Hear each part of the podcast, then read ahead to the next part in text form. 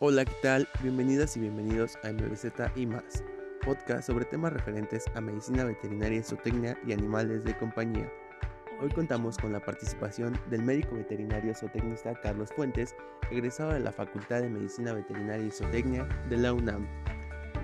Bienvenido, doctor. Vamos a hablar sobre su aviario y la medicina veterinaria y zootecnia en aves de ornato.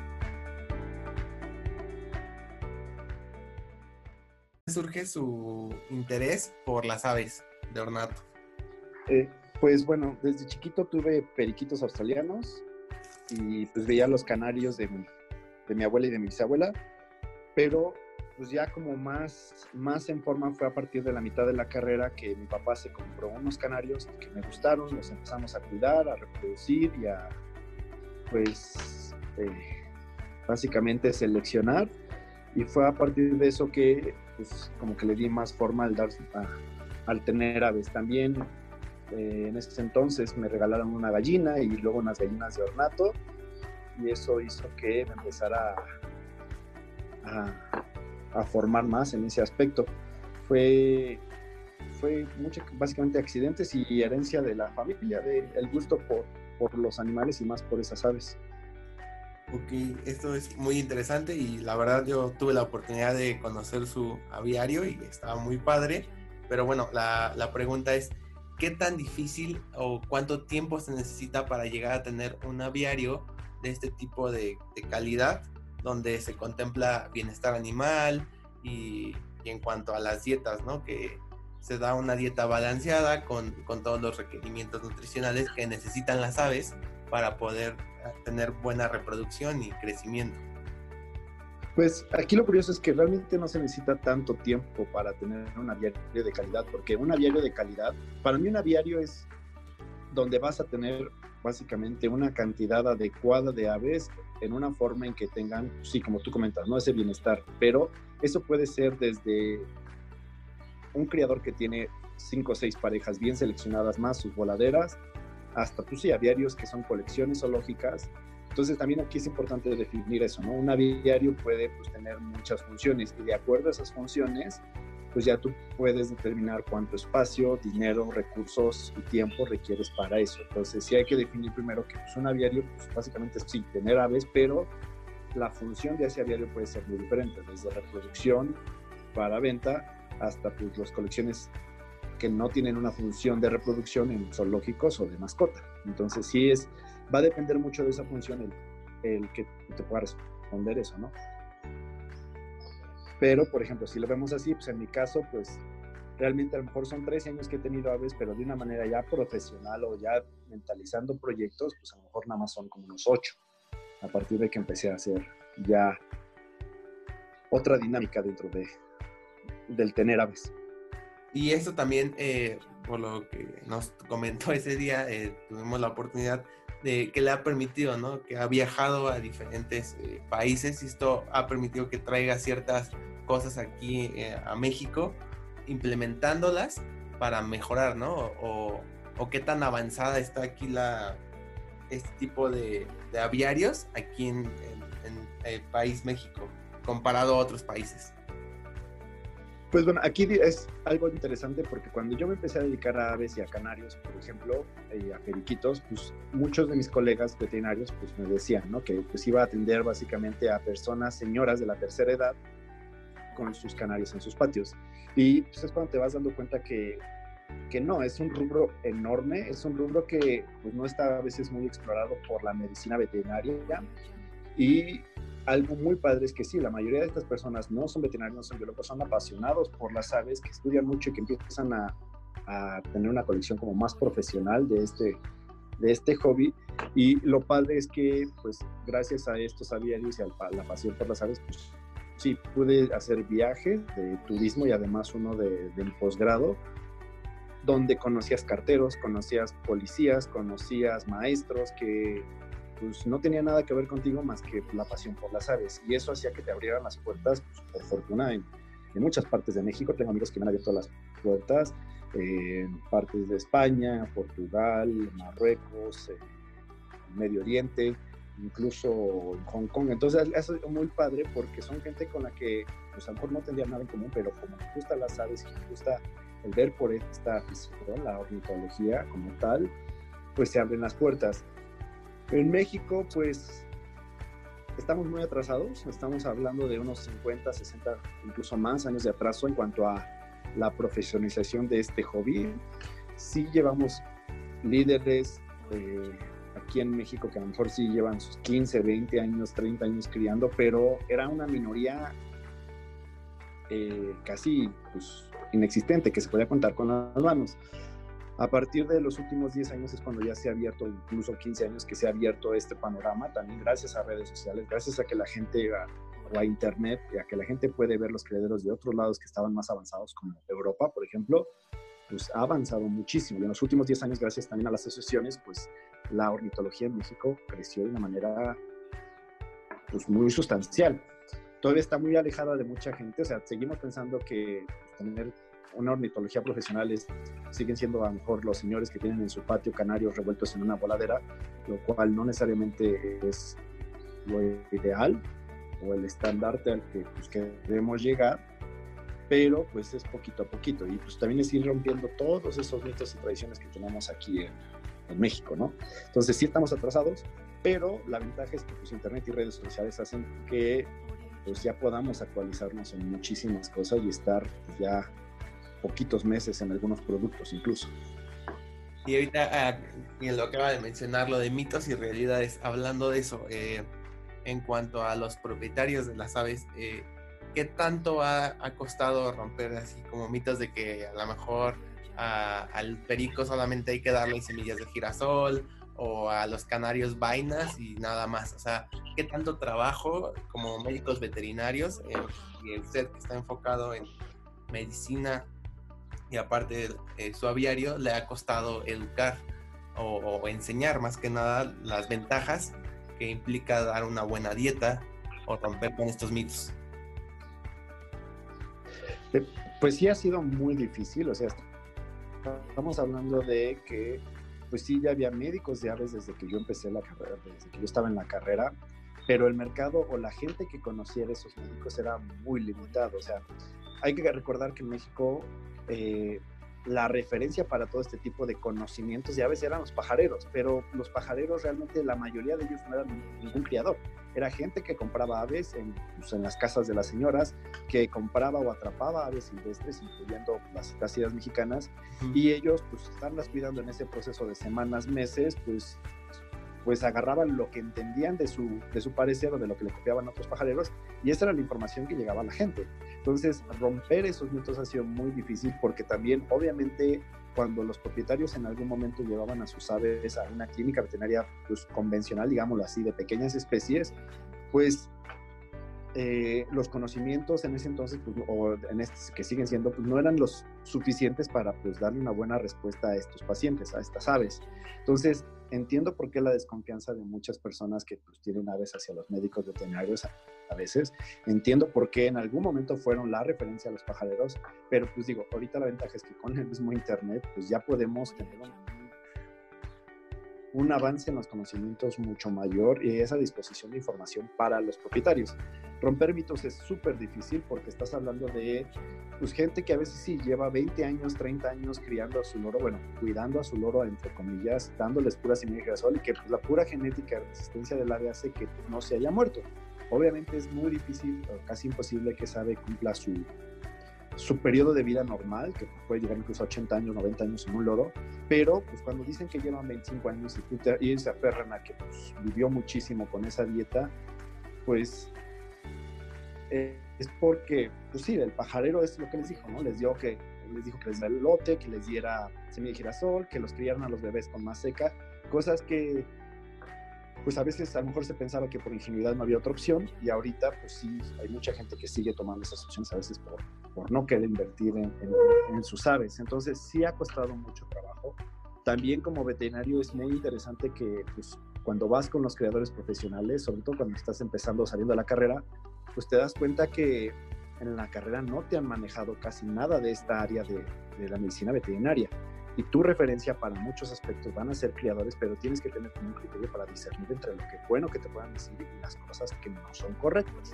Es gente que tiene mucha experiencia, pero que también pues, tienes que ser humilde como veterinario para llegar con ellos y decirles, a ver, yo no sé esto, ¿por qué sí, por qué no? Y vamos a meterle ciencia, ¿no? Pero no llegar y decir, yo soy el veterinario y te voy a imponer lo que yo pienso que se debe de hacer de acuerdo a esto, ¿no? Entonces, ha sido muy interesante, ha sido un reto muy fuerte el lidiar con y mediar entre criadores y médicos veterinarios que también a veces no creen en estos criadores. Entonces, sí, sí es muy complicado el, romper mitos y el cambiar la cultura de, de, la tenencia de aves aquí en México. Ok, y pues sí, porque incluso en la carrera vemos que hay muy pocas materias, ¿no? Enfocadas a, a la medicina y zootecnia de aves, de ornato, y son como dos, tres las que existen, eh, que a lo mejor no te permiten adquirir la experiencia necesaria o para conocer, ¿no? Y como dice, trabajar de la mano, pero siempre con un criterio. Y respecto ahorita a la situación de la pandemia, eh, ¿cómo ha afectado a, a, los médicos veterinarios que se enfocan a aves y también al aviario? ¿Ha habido a, algún cambio a, antes de que entrara la pandemia? Pues realmente, por ejemplo, como médico veterinario, la clínica de aves ornato, por lo menos en, en mi caso, no ha disminuido, lo cual es bueno quiero pensar que es el hecho de dos cosas. Una, pues los propietarios al estar más tiempo en sus casas o sus departamentos y estar conviviendo más con sus aves, están percatando de cosas que no se estaban percatando antes, ¿no? O sea, de más problemitas, de cosas que le gustaría mejorar de la calidad de vida de sus aves. El otro factor que considero que es la razón por la que no ha bajado es que, como buen, pues a veces sí, mexicano, la mayoría de los clientes solo nos hablan para emergencias. Es rara a veces, es un porcentaje no tan grande el que te habla para sus revisiones como semestrales. Entonces, pues las emergencias, estés en, en cuarentena, no estés en cuarentena, pues te las siguen solicitando porque, pues, quieras o no, pues sí les importan sus aves en algunos aspectos. Entonces, por fortuna, eh, digo, eso se agradece el que no ha bajado ese, esa labor, eso es bueno, pero eh, sí, obviamente, pues hay que tomar sus precauciones, eh, pues porque sí nos preocupa obviamente, aunque pues, no es algo que pueda afectar a las aves directamente los problemas de salud, pues sí tienes que tener mucho cuidado en las atenciones médicas durante esta etapa, ¿no? Para no correr riesgo. Y en cuanto a mi aviario, pues aquí lo curioso, lo interesante es que pues obviamente cuando también uno pasa más tiempo, no afuera de, de la casa, más que para jugar algunas consultas, pues también empiezas a dedicarte más al aviario y pues a mi gusto ha funcionado bien el que pues, esté más tiempo en el aviario para, para, vigilar las cosas. Lo que sí va a cambiar o lo que cambia para la mayoría de los criadores en estas fechas, este año, es que a nosotros como pajareros o como criadores de aves, como aficionados, como profesionales en cuanto a pues, la crianza, pues se nos van a, se nos cortan los eventos completos que había en este año. Me refiero a las reuniones que había, a las mesas que había con socios para platicar sobre los temas de, de hornicultura, pues también a las competencias que había a finales de, de año para todo este tipo de aves, eh, las reuniones que teníamos con amigos que querían aves, porque pues eso es algo que me gusta mucho este hobby, que te reúnes con mucha gente para platicar sobre tus aves y pasas horas haciendo eso. Entonces eso sí se ha cortado. Y se ha cortado el que como no va a haber eventos a finales este año, pues también piensan hacer para que tengas una sobrepoblación, en caso de que pues, esperabas que en algún evento pudieras tener un poquito de, de venta de, de, tus ejemplares que no entraban en tu pie de cría. Entonces, eso es lo que sí va a cambiar. La ventaja es que, pues, sigo, seguimos hablando por internet y por, por chats sobre el aviario, pero eh, pues a algunos también les pega, porque si no tenían un trabajo fijo, si su trabajo fijo lo perdieron de la pandemia, pues también escuchas que venden el aviario, ¿no? Es un hobby a fin de cuentas y si no lo manejas de una manera adecuada, es un gasto que puede ser a veces muy elevado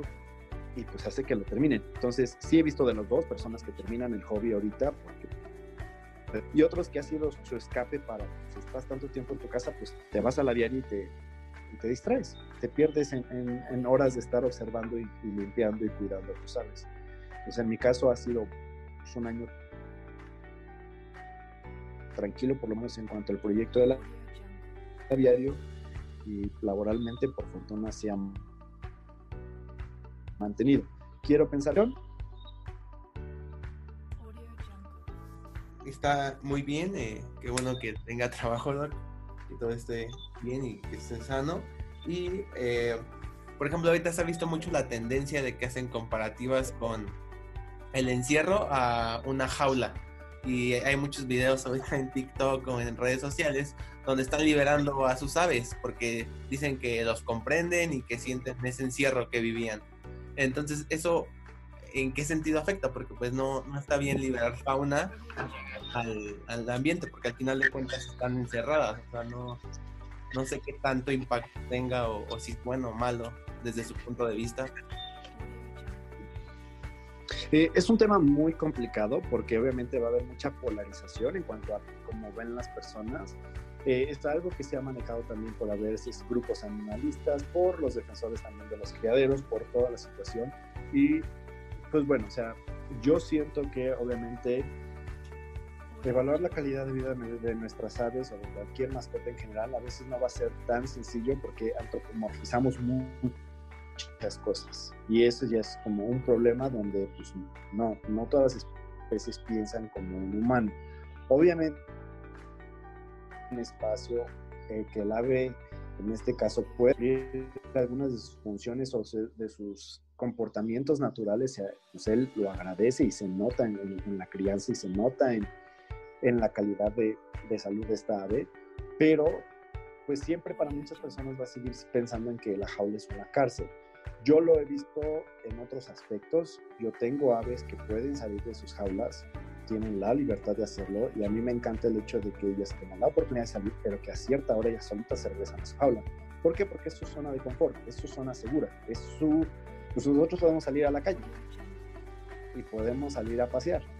pero pues, por lo general siempre vamos a querer regresar a nuestra casa porque es nuestra zona de descanso, nuestra zona de confort. mucha gente no lo ve así, lo ve como una cárcel. Yo entiendo que ahorita, pues, mucha gente cuando ya está tanto tiempo dentro de esos departamentos, pues sí lo ve como una prisión, pero se les está olvidando que pues, sigue siendo su zona de confort, su zona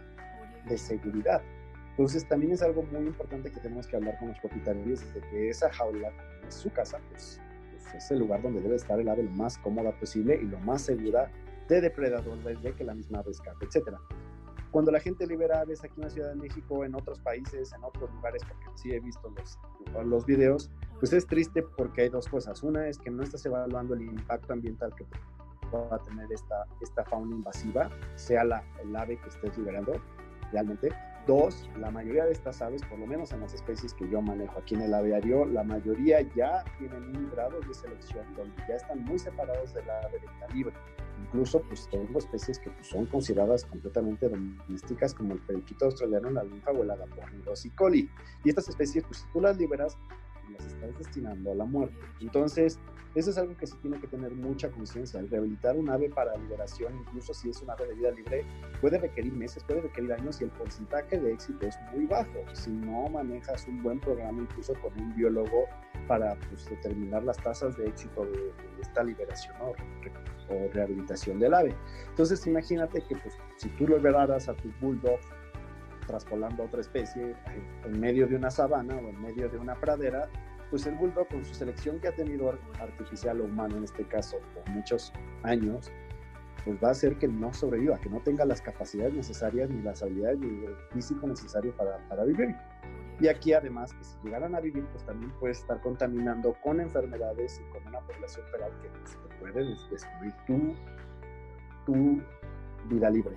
Algo que también tienen que entender en este tema y que es muy importante es que hay muchos tipos de conservación y una de esas es obviamente la conservación que se hace en el medio natural, natural de estas especies, o sea, pues básicamente las regiones nativas de donde son muchas de estas especies, pero hay otros tipos de conservaciones que se consideran ex situ, donde pues tú haces una conservación en otros medios, que son los zoológicos, que son las sumas, que son los PIMS, y que en este caso también pueden ser los aviarios ha habido tasas de éxito y hay muchos casos de ejemplos donde pues, nos damos cuenta que criar en cautiverio las especies las puede terminar salvando. La, guacamaya esfinge o sphinx es de los más emblemáticos al respecto, o el cóndor de California, pero es, es tener un criterio mucho más amplio para tener con qué defenderte ante ese tipo de propuestas a veces animalistas o ese tipo de propuestas donde una persona dice que no, pues no deberían de estar nunca las aves enjauladas pues obviamente requieres un manejo, requieres un entrenamiento, requieres un enriquecimiento ambiental, pero no por eso pues puedes ceder tan fácilmente a este tipo de comentarios. Y eso sí, me pasa porque pues, sí, cuando, cuando, llevas dedicando tanto tiempo a veces, pues siempre estás escuchando eso. Es como cansado a veces, pero pues es lidiar una persona a la vez para que pues, vean la forma, ¿no? Y pues, la apertura al aviario para que, también cambien esa forma de ser, ya que están viendo cómo se divierten las aves o cómo se entretienen o cómo interactúan entre ellas dentro de un ambiente ya más controlado y seguro para ellas. Sí, eso que mencionas es muy interesante, ¿no? Porque ahorita más que nada eh, empezaban a, a poner muchos ejemplos, ¿no? Con los circos zoológicos y, y todo esto de que eran igual que los humanos, que el encierro y todo eso, ¿no? Pero pues esto va más allá y creo que usted mismo lo acaba de explicar. Y respecto a las aves que podemos encontrar en Aviario Fuente, es MX, ¿cuáles son? ahorita que tiene? Pues bueno, aquí en el aviario, eh, como tal, la especie emblemática del aviario siempre ha sido los periquitos australianos, una especie que yo he considerado que ha sido subestimada muchos, muchos años. Vamos a encontrar agapornis, rosicoli, vamos a encontrar ninfas, vamos a encontrar eh, periquitos espalda de fuego, vamos a encontrar burkis y podemos encontrar también roselas y pericos de collar. Todas estas especies son criadas en cautiverio y la importancia de eso es que obviamente pues queremos hacer una competencia de una manera mucho más ética, mucho más profesional a todo el tráfico de las especies que se está haciendo en pues, todos los países y sobre todo aquí en México, ¿no? Aquí en México tenemos la triste tradición de que la, si la abuelita tenía un loro, pues el hijo la quiere tener y el nieto también quiere tener, pero pues nunca se esforzaron a veces en pues, darse cuenta si las tenían en buen estado. Además de que eran aves, son aves depredadas del medio libre. Por algo entró una norma para tratar de parar esta, esta situación, pero pues, no ha sido muy exitosa. Entonces siempre pues, vamos a tratar de hacer una competencia, aunque sea pues un poquito desventajosa para nosotros por obviamente los costos de, de la crianza del espacio y de los tiempos, pero esa ha sido la intención. Desde que empezamos el aviario, en este caso eh, mi papá y yo hace unos 10 años, y ahorita que también estoy asociado para tener un espacio más grande, donde también es una persona, eh, este, Marco, un abogado muy bueno que pues, es también apasionado por las aves, pues la idea es crecer este tipo de desarrollos profesionales en cuanto a la ornitología, en este caso la citacultura, que es la crianza de loros, eh, bueno, citácidas pequeñas en este caso,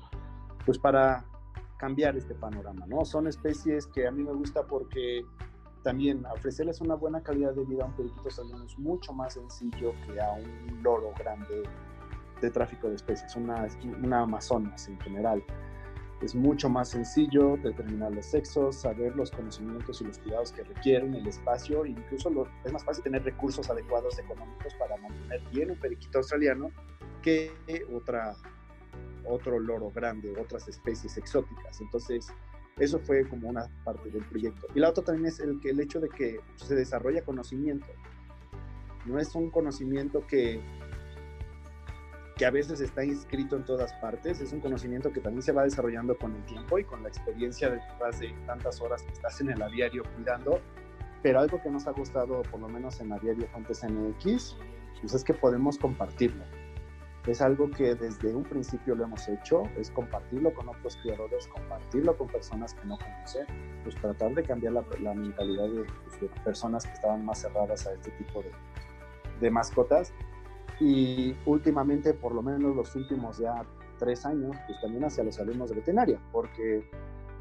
a mí curiosamente me daba mucha incongruencia el que pues yo veía que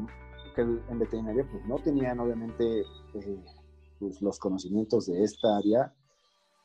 y a veces por lo mismo pues no tenían herramientas los veterinarios para defender bien el por qué sí se deben de criar algunas especies en cautiverio. O sea, yo lo vi, ¿no? En veterinaria cuando un animalista llega y quiere tumbar este tipo de cosas, los veterinarios no tenían herramientas para defenderse. Y eso es muy triste porque deberíamos de ser la punta de lanza junto con los biólogos, junto con agrónomos, ingenieros en producción animal que deberíamos defender este tipo de situaciones para que no pasen tragedias mal planeadas, como por ejemplo lo de los circos, que pues, no, no, sé, no fue una logística pensada a mediano o largo plazo o con beneficio también determinado, ¿no? pues es algo que me ha gustado en Aviario Fuentes MX, que las especies que estoy manejando eran especies que han, sido a veces subvaloradas, pero pues la gente lo está notando y, el, y, por fortuna pues va creciendo, va creciendo el aviario. Qué bueno, qué bueno, la verdad, este, a mí no me tocó ir al antes aviario que tenía, pero me enseñaron fotos y respecto a este pues es más grande y tiene mucho mejor espacio, distribución. La verdad lo felicito. ¿Y tienen alguna red social o algo para contactarlos a ustedes? Sí, como tal, bueno, pueden buscar a Diario Fuentes MX en Facebook, así como tal. También en Instagram está a Diario Fuentes MX. Eh, son las dos únicas ahorita medios que, que estamos manejando, pero eh, pues ha sido suficiente para que la gente nos vaya conociendo, vayamos cambiando poquito a poquito, un paso a la vez, la tenencia responsable de aves en cautiverio, sea la especie que sea. Creo que esa es una labor importante que tenemos que, que tener los médicos veterinarios y también los que somos criadores de, de aves. A mí me encanta el que pues, pregunten, el que conozcan, el que podamos aclarar lo más de dudas que se pueda y si no, pues generar pues investigación y desarrollo a partir de, pues, de esto, ¿no? O sea, la apertura, pues creo que a, su grupo y a varios grupos de, estudiantes de veterinaria, pues siempre se las he hecho. La apertura está para que quiera venir a aprender. Pues, aquí se puede hacer. Soy médico veterinario y tengo todas las ganas de compartir esta información porque a mí me hubiera gustado que hubiera diarios que estuvieran abiertos para mí cuando yo estaba eh, a lo mejor a principios de la carrera desde antes, y cambiar ese panorama, cambiar ese, ese pensamiento que pues, se tiene de, desde pues, las aves en cautiverio aquí en México. Y a lo mejor si yo no lo tuve, pues por eso trato de desquitar, digámoslo así, con los alumnos ahora de que pues, sí lo tengo, ¿no? Y no solo es mi a diario, pues creo que los que me conocen y los alumnos que han podido eh, entrar a, a estas prácticas en las que he podido apoyar, pues han ido a diarios no solo míos, sino a diarios de sus amigos que también quieren cooperar para este proceso de veterinarios, amigos que también crían otras especies, porque pues es la única forma de aumentar este hobby de una manera organizada y mentalizar a los veterinarios de que tengan un criterio más amplio y mucho más abierto para otras ramas que ofrecen ¿no? la, la, medicina veterinaria. Entonces, de eso me gusta, me, me enriquece mucho cuando vienen los alumnos, es algo que me, llama mucho la atención por las preguntas que puedan hacer o porque pues, a lo mejor jamás habían visto un aviario profesional, bueno, o sea, como yo lo podría tratar de, describir, y romperlo, ¿no? Ese paradigma que tenían de pues, una jaula de canarios con toalla y con una vaina que está, una planta de vaina que está cubriendo tres cuartos de la jaula y, y todo pues improvisar en algunos casos a un aviario donde ya siguieron una metodología de nutrición, de crianza, marcaje, etcétera, etcétera. Me gusta ver la cara cuando entran los alumnos y, pues tratas de cambiar ese paradigma y pues espero que haya funcionado por lo menos en, algunos. Sí, la verdad, yo esa práctica la, la o sea, me gustó bastante y me sirvió para ver otro tipo de, de, cosas que no había visto. Yo no había podido entrar a un aviario y fue mi primer acercamiento y la verdad sí fue muy interesante. Y ahorita aprovechando, eh, nos escuchan muchos eh, alumnos. ¿Qué consejos les daría a aquellos que tienen interés por, por las aves? Porque pues hoy en día como que ya hay más estudiantes que dicen, ah, como que sí me interesa esto, como que las aves son lo mío. Pues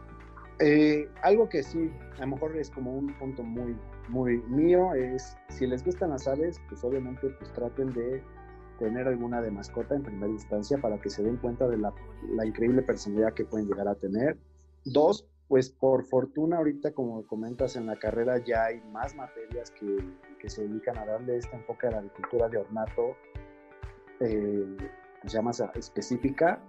ya hay tres o cuatro materias que puedes meter que te pueden ayudar en ese proceso. Y este, otra ventaja es que, pues, digamos que ya les estamos ayudando en algunos aspectos veterinarios que tenemos un poquito más de, tiempo, en que los podemos presentar con criadores. Creo que es algo que funciona muy bien, que en mi momento pues, me tocó picar piedra y tocar puertas para que pues, pudiera escuchar lo que ellos querían decir y lo que pues, tenían para mostrar para la veterinaria. Y ahorita esos contactos ya están, lo cual, y esas asociaciones ya están. Entonces, pues si alguien se quiere dedicar a ver, pues obviamente lo pueden contactar a mí, pueden contactar a muchos colegas veterinarios ya ves que tengo que,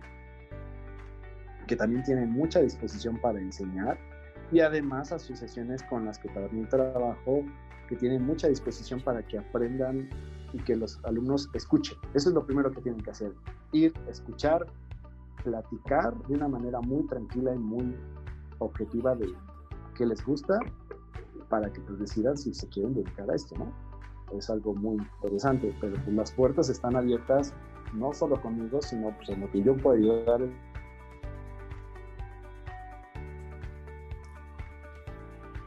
Pues también que puedan entrar a las asociaciones y, y escucharlos, porque muchas sesiones ya tienen mucha apertura, pues a, a que varios, varios médicos hemos estado picando piedra poquito a poquito para que se den las oportunidades. Digo, obviamente yo también le puedo agradecer a muchos doctores que estuvieron cuando yo era pues, más chico, dándome como esa, esa apertura para, para, preguntar y también a los criadores. Ellos son los que también me han enseñado mucho, su paciencia para, para dejarme escuchar y pues, responder a mis preguntas. Muchas gracias, doctor. Eh, aprovechen los que nos están escuchando y pues ya para finalizar, algo más que quiera agregar, la verdad le agradezco mucho el tiempo que se tomó y, el espacio que nos está brindando. No sé, algo más para despedirse. Pues los invito a que si les gustan las aves, pues ahí está eh, eh, las páginas del criadero. Eh, cualquier duda o pregunta, digo, tengan la apertura de poder hacerla no tengo ninguna, ningún problema en responder. Si en algún momento pues, les gusta, les llama la atención, pues obviamente también una vez que pasen algunas circunstancias, sobre todo de la pandemia, pues también digo, las puertas están abiertas, sobre todo eventualmente para los grupos. Creo que seguiremos dando clases en línea, lo cual eh, las prácticas en línea, pues obviamente son muy diferentes, pero no es, es, es pues, que no pierdan esa oportunidad por lo menos de, de, conocer este, este, esta ¿no? Entonces, pues, las puertas están abiertas, siempre es algo que pues, yo quiero compartir con todos los, los alumnos de veterinaria y los aficionados a las aves, ¿no? Eso es algo que me ha gustado, a mí me han abierto muchas puertas en muchas partes del mundo y pues si yo lo que puedo es compartir esa información y ese gusto por las aves, pues lo seguiría haciendo. Pues, gracias por, por, tu tiempo también para, para, las preguntas y pues en lo que podamos ayudar, pues sabes que aquí estamos. Muchas gracias doctor, en verdad, por su tiempo y espero esto ayude más a, fomentar el conocimiento e interés por las aves de ornato y tener otra visión y perspectiva de un aviario que pudiera crearse aquí en México. No se olviden de seguirnos en nuestras redes sociales, en Facebook como MVZ y más, Instagram arroba medvetsu, M-E-D-V-E-T-Z-O y en la cuenta personal como Miki FMVZ, arroba M-I-C-K-E-Y-FMVZ. Hasta luego.